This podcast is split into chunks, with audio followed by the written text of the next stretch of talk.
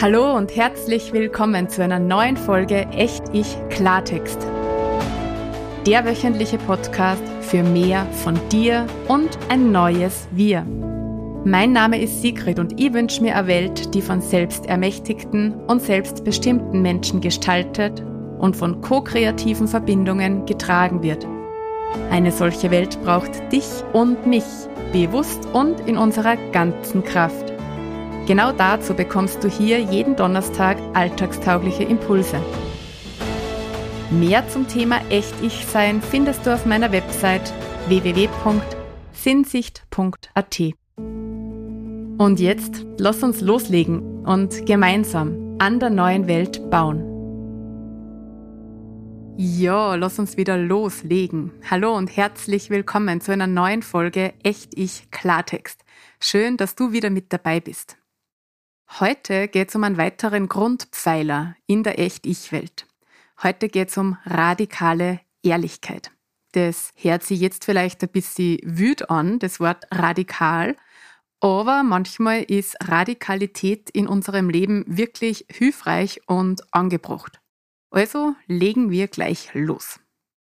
Wenn wir jetzt einfach einmal die Wortbedeutungen hernehmen, dann ist die Bedeutung von radikaler Ehrlichkeit relativ schnell erklärt. Wenn du radikal in eine Suchmaschine deiner Wahl eingibst, dann bekommst du als Bedeutung von Grund aus erfolgend, ganz und gar und vollständig.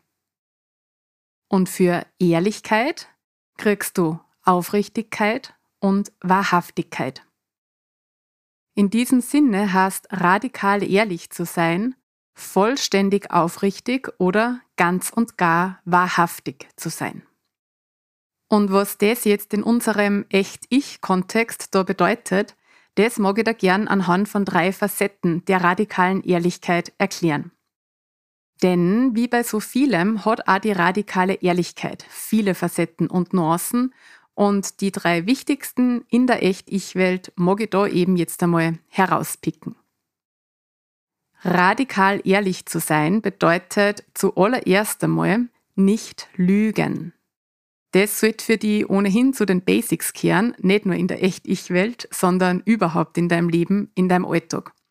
Und darauf gehe ich jetzt da auch nicht weiter ein, weil, wie gesagt, das gehört für mich wirklich zu den grundlegendsten Dingen im Leben. Und wenn das für die nicht so ist und Lügen für die zu deinem Leben dazugehört und für die wichtig ist, dann darfst du dir an dieser Stelle gern überlegen, ob die Echt-Ich-Welt und der Echt-Ich-Klartext-Podcast da wirklich richtig sind für die. Die zweite Facette von radikaler Ehrlichkeit ist jetzt schon ein bisschen kniffliger.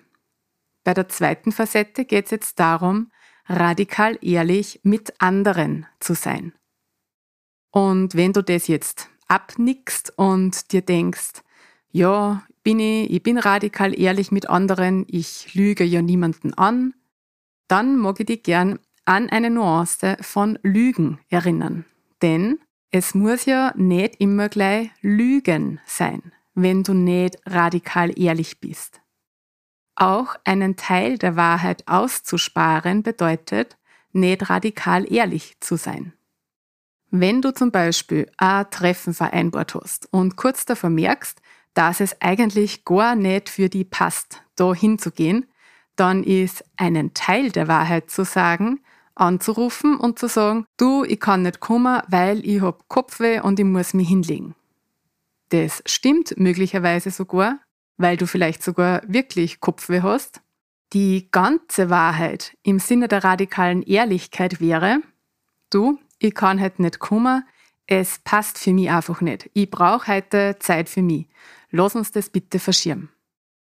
Damit schiebst du nämlich nicht das Kopfweh als gesellschaftlich möglicherweise akzeptableren Grund vor, sondern sagst, was wirklich mit dir los ist. Und das ist radikal ehrlich. Und natürlich kannst du jetzt sagen, ja, aber es ist doch nicht schlimm, wenn ich absag und sag, dass ich Kopfweh hab. Na, ist es wahrscheinlich auch nicht. Mir geht's da auch nicht darum, mit dem erhobenen Zeigefinger da zu sitzen und zu sagen, was richtig und was falsch ist und was schlimm ist und was nicht schlimm ist. Das steht weder mir zu, nur irgendwem anderen. Nur beginnt für mich da, an diesem Punkt, das absolute für dich einstehen. Also kannst du für dich einstehen und sagen, was der wahre Grund ist, warum du das Treffen absagen magst.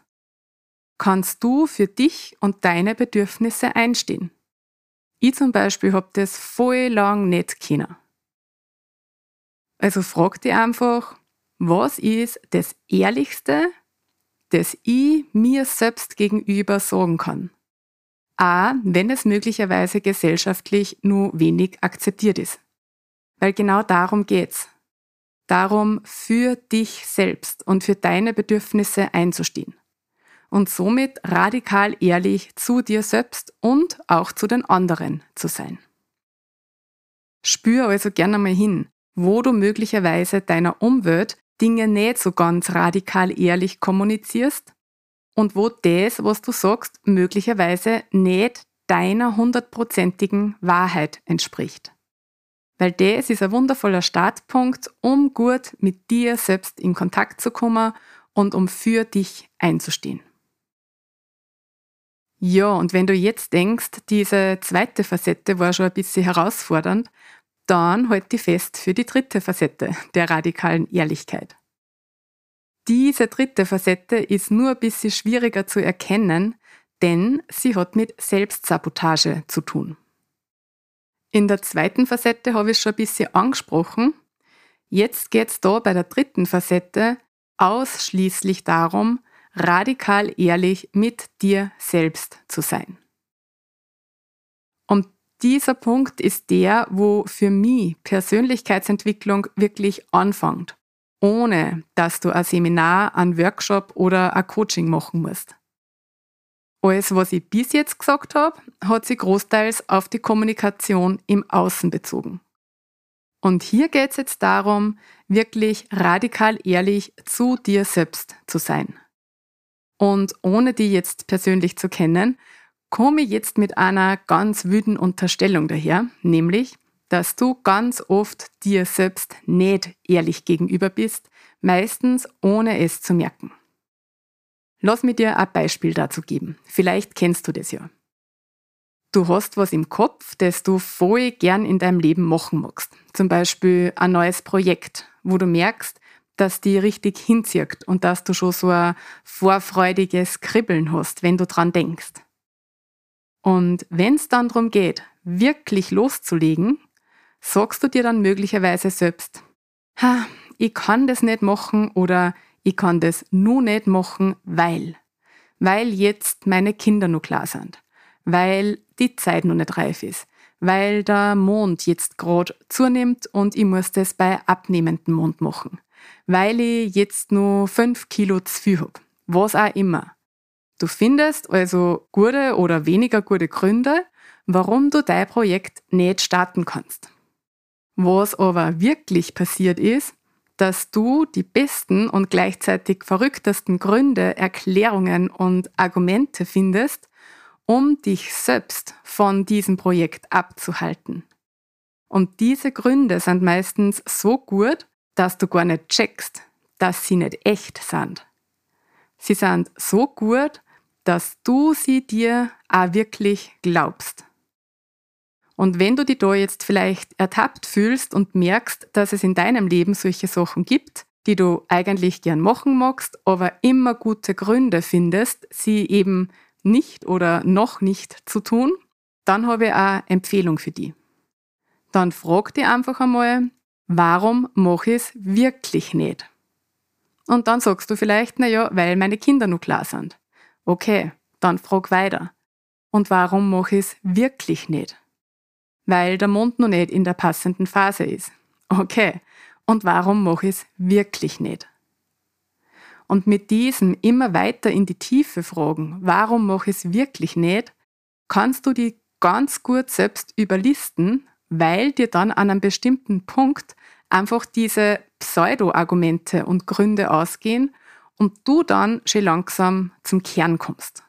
Zum Kern, der dann vielleicht lautet, hm, weil ich mich nicht trau oder weil ich mich nu nicht trau. Oder weil ich Angst vor der Reaktion meiner Freunde habe. Oder weil ich unsicher bin, welche Konsequenzen das für meine Familie haben könnte, wenn ich dann nicht mehr so viel Zeit für meine Kinder habe. Oder weil ich fürchte, dass das meine Beziehung ins Wanken bringt. Dann kommst du also schon langsam zum Kern, warum du es wirklich nicht tust. Und das ist radikale Ehrlichkeit zu dir selbst. Dann bist du an dem Punkt, wo es sich wirklich lohnt, hinzuschauen und wo die Transformationsarbeit beginnt. Und mit dieser letzten Facette kannst du dir jetzt auch nochmal die zweite Facette anschauen.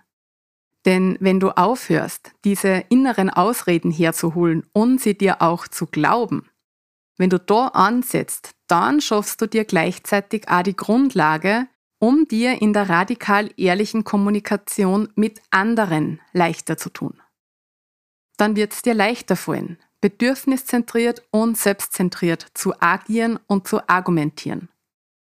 Und das hat jetzt absolut nichts mit Egoismus zu tun, sondern mit Selbstfürsorge. So durchs Leben zu gehen und zu kommunizieren, dass du ehrlich zu dir selbst bist und gut auf die und auf deine Ressourcen achtest.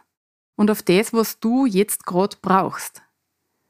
Weil wenn du kontinuierlich auf dich selbst und auf deine Bedürfnisse achtest, dann geht's dir mit dir selbst gut.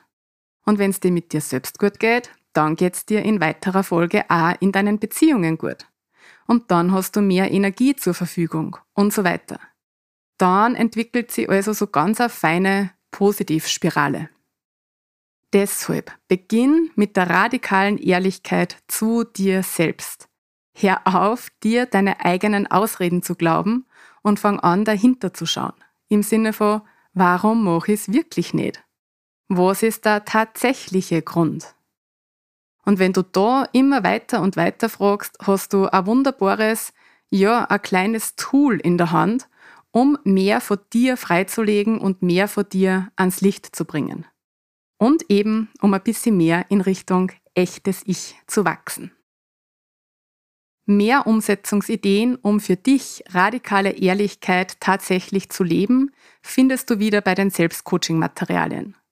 Dort bekommst du diesmal Inspirationen zum Thema radikal ehrliche und gleichzeitig wertschätzende Kommunikation, weil die Sache mit der Wertschätzung im Zusammenhang mit der radikalen Ehrlichkeit oft einmal auf der Strecke bleibt und nur mehr Impulse, wie du anhand deiner Wortwahl im Alltag erkennen kannst, wo du aus deiner radikalen Ehrlichkeit kippst.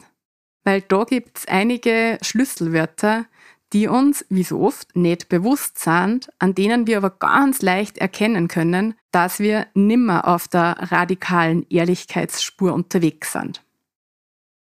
Gut, dann wünsche dir jetzt viel Freude beim achtsamen Ausrichten auf deine radikale Ehrlichkeit und ich freue mich, wenn du die radikale Ehrlichkeit mehr und mehr in deinem Alltag lebst, den Echtig Klartext Podcast abonnierst und weiterempfiehlst und darauf, wenn du nächste Woche wieder bei einer neuen Folge dabei bist.